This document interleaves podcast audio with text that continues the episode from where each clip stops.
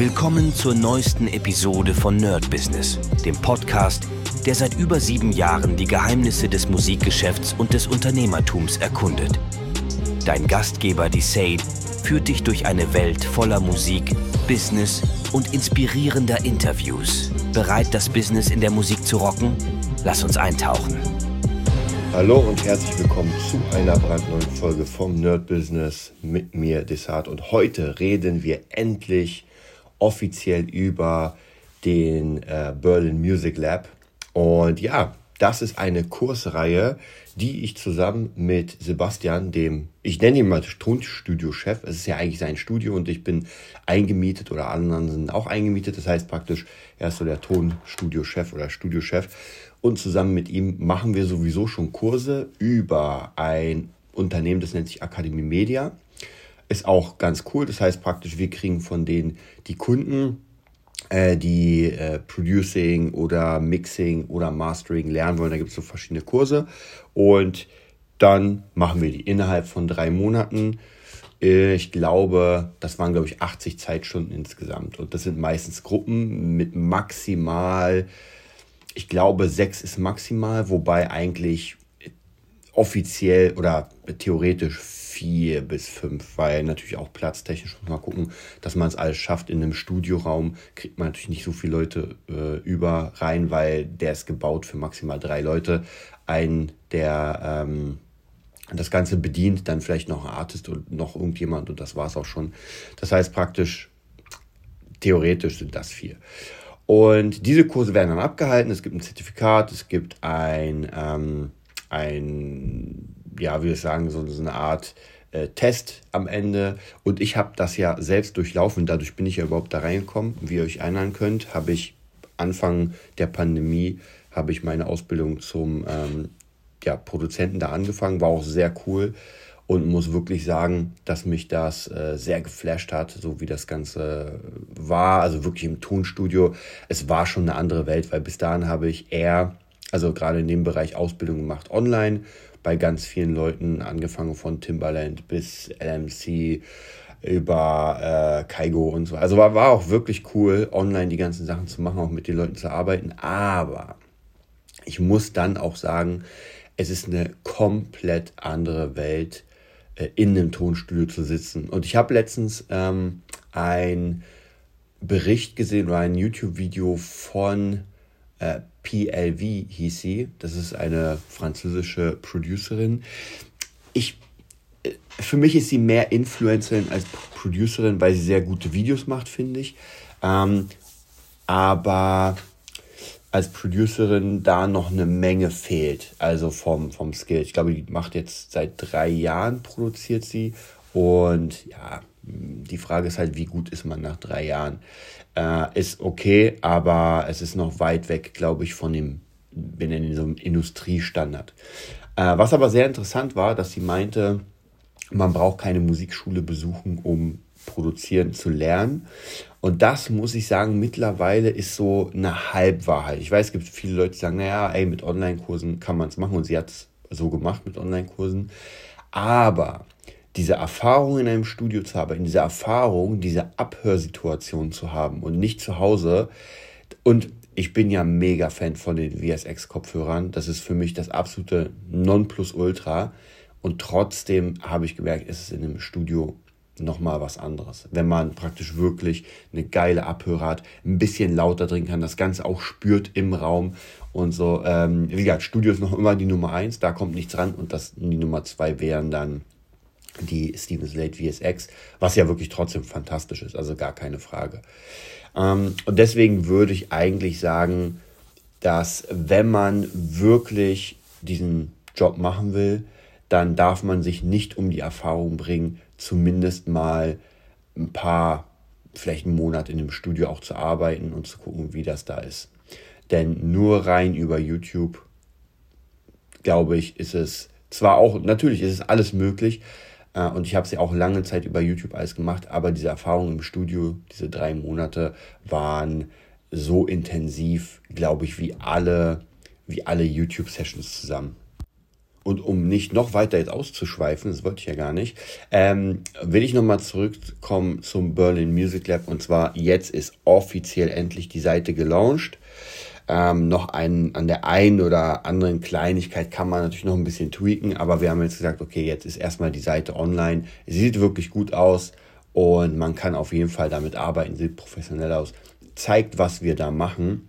Und jetzt geht es darum, dass wir natürlich Leute reinbekommen. Und ich will euch, wenn jemand von euch ähm, Lust hat, produzieren zu lernen oder Mixing oder Mastering, wir haben ja mehrere Kurse und sich berufen fühlt, in dem Studio mal äh, zu arbeiten, der kann natürlich auf www.berlinmusiclab.de gehen, also Music mit C und Lab LAB, also ganz normal, nochmal www.berlin, also Berlin, musiclab.de, alles zusammengeschrieben und sich einfach mal durch die Seite klicken.